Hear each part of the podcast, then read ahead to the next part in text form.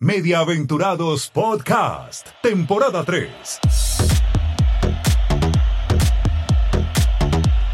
Sean todos bienvenidos a esta transmisión especial porque hoy tenemos fútbol.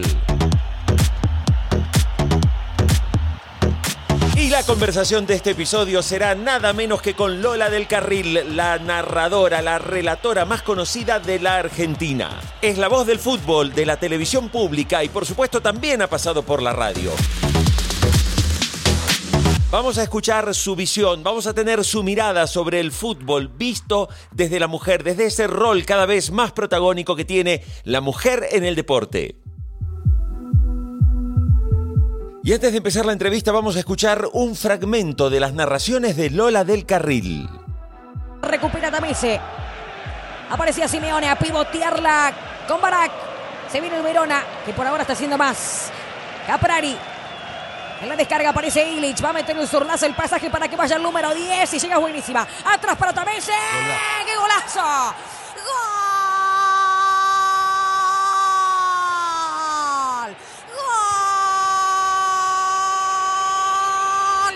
Que sabe a lo que juega. El Verona sabe a lo que juega. De pizarra, tiki taka, tiki taka. La clavó Tamese y esto está 2 a 0 ante la Roma. ¿Cómo la fueron moviendo? De derecha está bien, uno puede ir unas contra, hay espacio.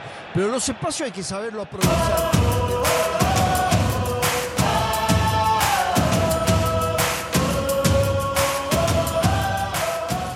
Lola, quiero darte algunos nombres que me apunté para empezar esta entrevista.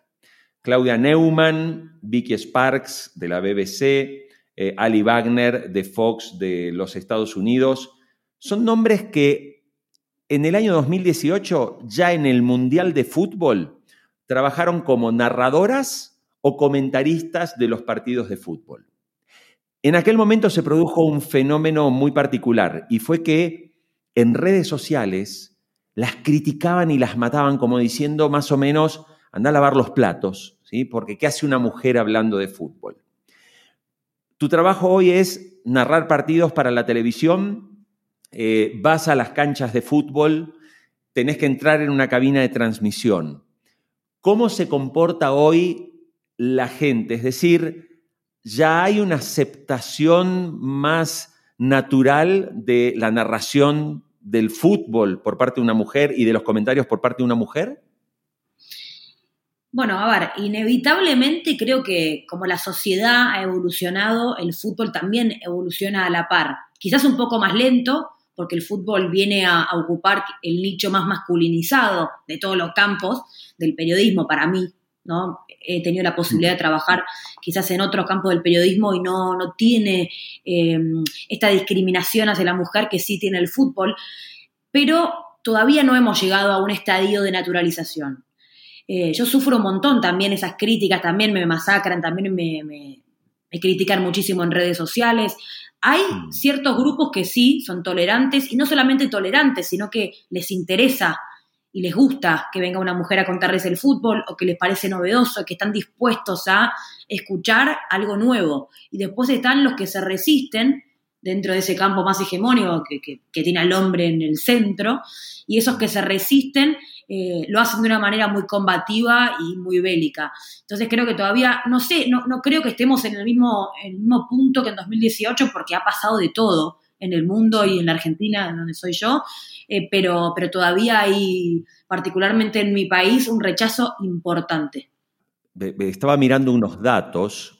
En el año 2018, por ejemplo, fueron más de 400 periodistas alemanes a Rusia, de los cuales solo el 11% fueron mujeres. De cara incluso a este mundial que viene y en lo que tú estás viendo eh, dentro incluso de, de, la planificación de que Argentina obviamente va y algunos dicen que es candidato a ser campeón, ojalá.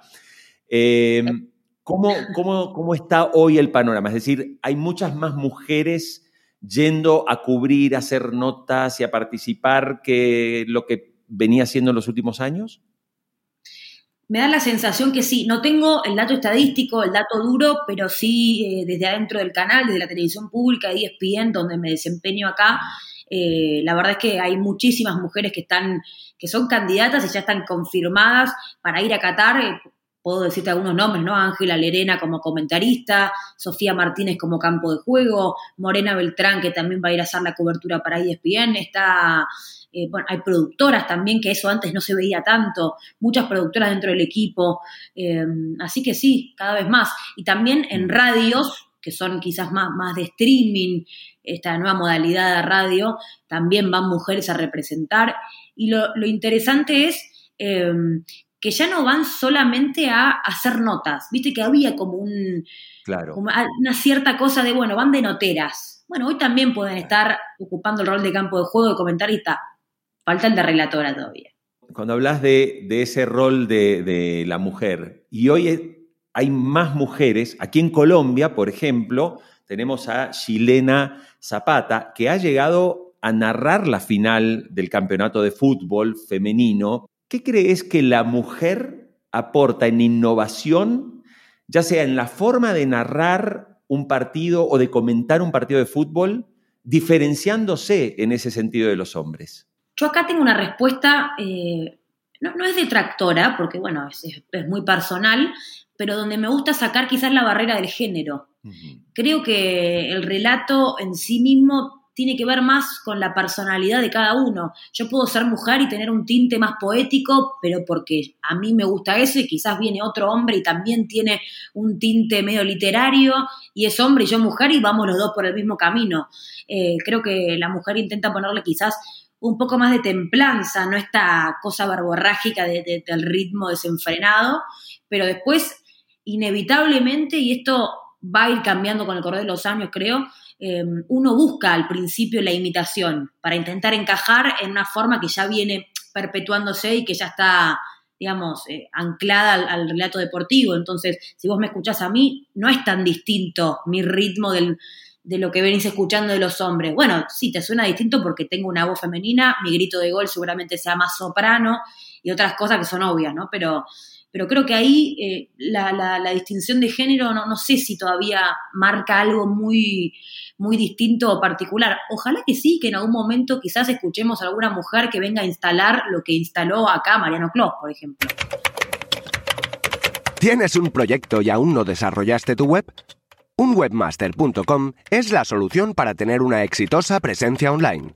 Y si ya tienes tu web y no funciona bien, o tu página está desactualizada, un webmaster.com te ayudará a optimizar el sitio. Como oyente de Mediaventurados Podcast, conéctate enviando un correo a eduardo.unwebmaster.com y tendrás una asesoría de diagnóstico gratuita para tener el sitio web que necesitas.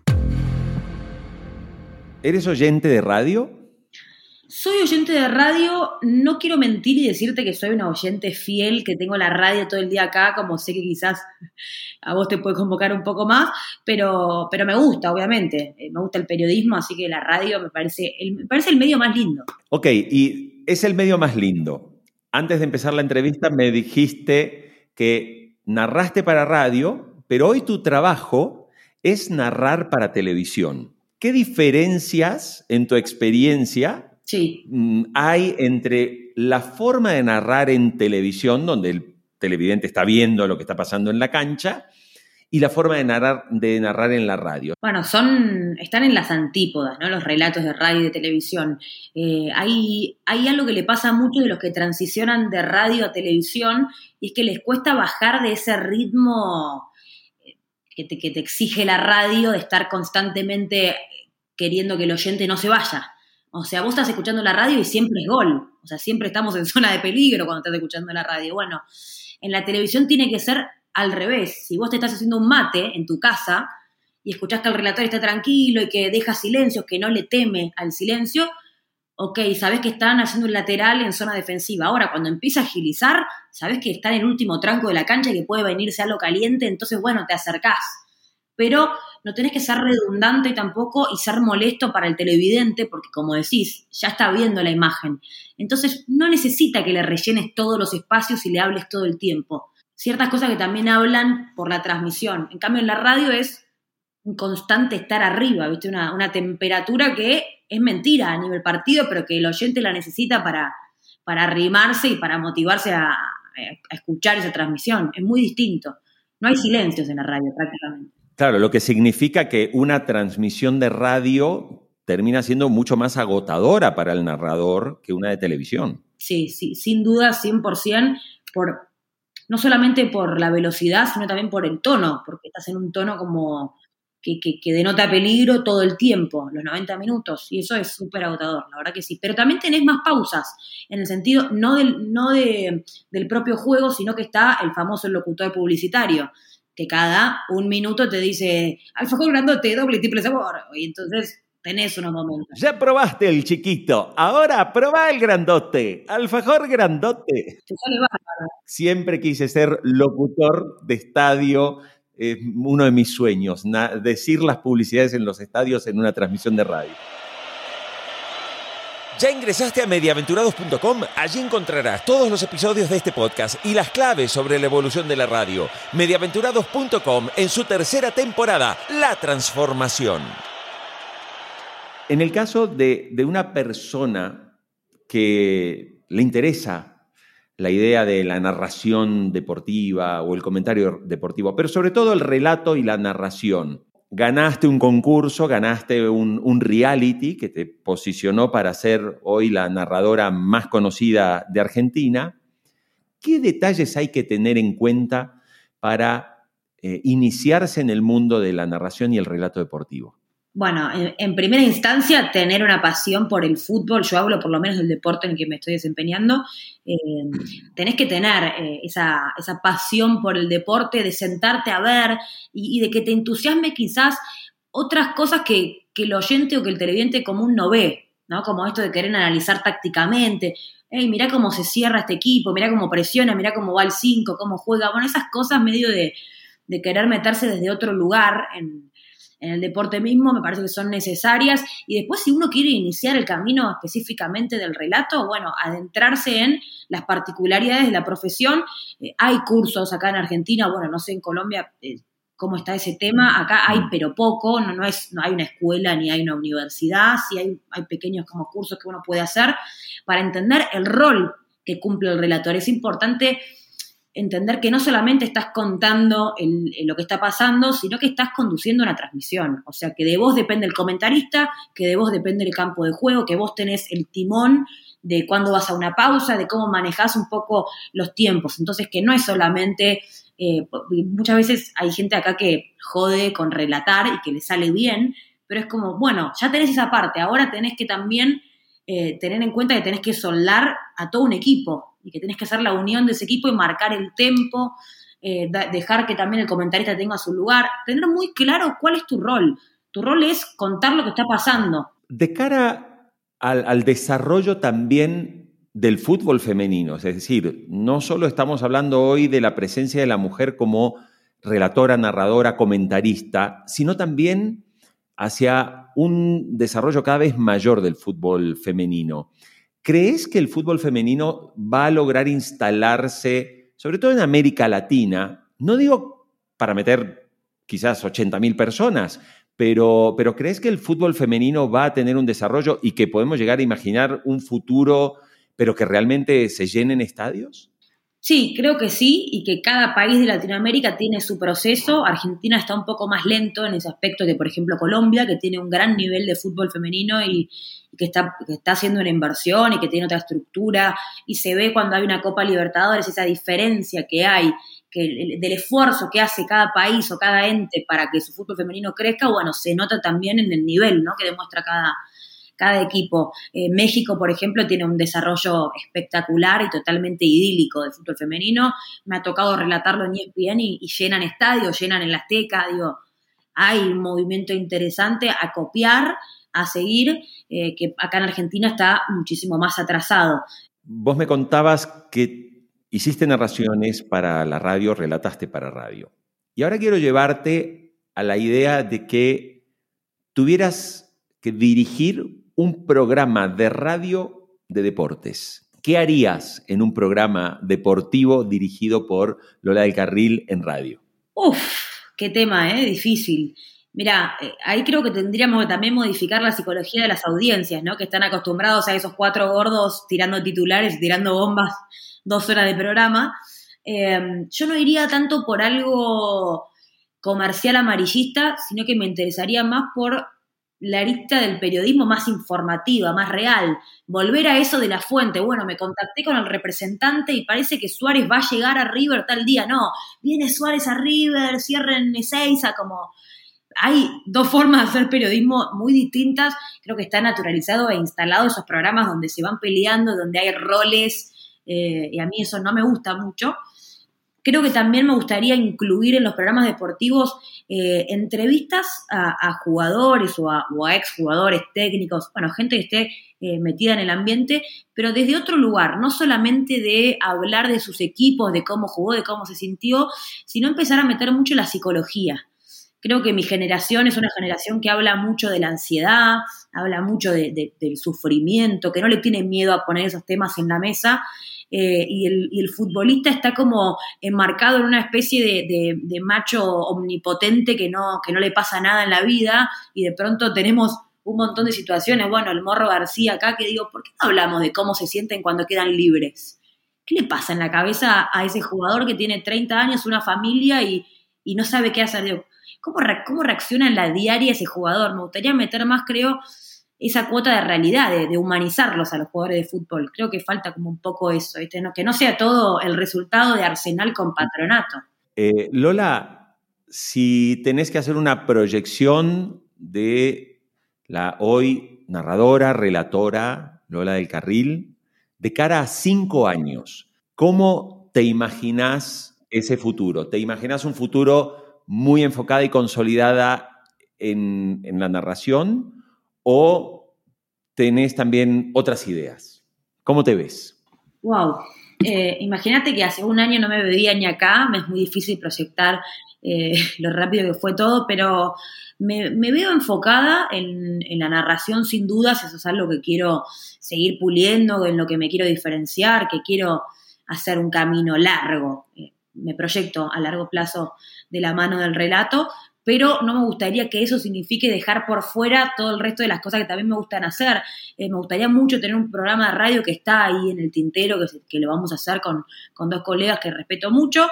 Eh, que queremos incluir toda esta nueva visión del periodismo deportivo. No va a ser meramente de fútbol el, programa, sino que va a tener también otras cuestiones como de música, de cine y demás, pero me gustaría consolidarme en eso como conductora, empezar a absorber como herramientas de, ese nuevo rol que todavía nunca lo, digamos, nunca lo, ejecuté. Y también me gustaría, esto no tiene nada que ver con el periodismo, pero estoy coqueteando hace rato con, con hacer música, pero no sacar un disco y querer hacer una gira, porque tampoco estoy centrada, tengo los pies en la tierra, ¿no? Pero me gustaría hacer una canción, por ejemplo, poder fugar mi sensibilidad ahí en, una canción. Pero sí, eso la verdad que tengo, tengo muchas ganas y de acá a cinco años prometo hacerlo. ¡Hey! Perdona que te interrumpa este momento. ¿Sabías que Mediaaventurados está en YouTube? Búscalo en la plataforma de video más vista del mundo. Si te suscribes al canal, cada semana hay un episodio nuevo y contenidos diferentes sobre el mundo del audio y la radio. Busca Mediaventurados en YouTube. Dale like a los videos y deja tus comentarios. Te invito a ser parte de la comunidad. Las conclusiones de Mediaventurados. Número 1 vamos en el buen camino. Porque la radio es el mejor espacio donde uno puede experimentar y puede innovar. Y por eso es hora de que tengamos programas en donde la mujer nos muestre a los oyentes que los estereotipos del fútbol están totalmente descontextualizados. Fíjense, Lola del Carril o Chilena Zapata son dos ejemplos claros de mujeres que están rompiendo moldes en la manera de hacer periodismo deportivo y en la manera de hacer narraciones en el fútbol. Número 2. Buen periodismo. Basta de improvisaciones o de los sabiondos del fútbol que se sientan a recordar esos partidos o cómo era la formación de tal o cual equipo hace 40 años. Algo que es muy frecuente todavía escucharlo en la radio, en la radio de información deportiva. Y esto tiene mucho que ver con la calidad de la producción. Lola del Carril tiene 24 años y ella decía en esta entrevista, nos interesan otros temas. ¿Por qué no hablar sobre la problemática de un jugador que tiene 30 años que se queda libre? Y como dijo ella, hoy a nuestra generación nos interesan los problemas de la ansiedad, el quedarnos sin trabajo. De todo esto, la radio y los periodistas deportivos nunca hablan. Siempre son especulaciones, el llamé, me contó una fuente, me dicen, y ya sabemos que hay mucho especulación porque esto no deja de ser un show. Pero me parece importante esto que remarcaba Lola del Carril, la importancia de un buen periodismo. La gente quiere más información y no, como dice el humorista Diego Capusotto, cuatro gordos hablando de fútbol. Número 3. La radio necesita ya modificar y modernizar sus emisiones y sus programas deportivos.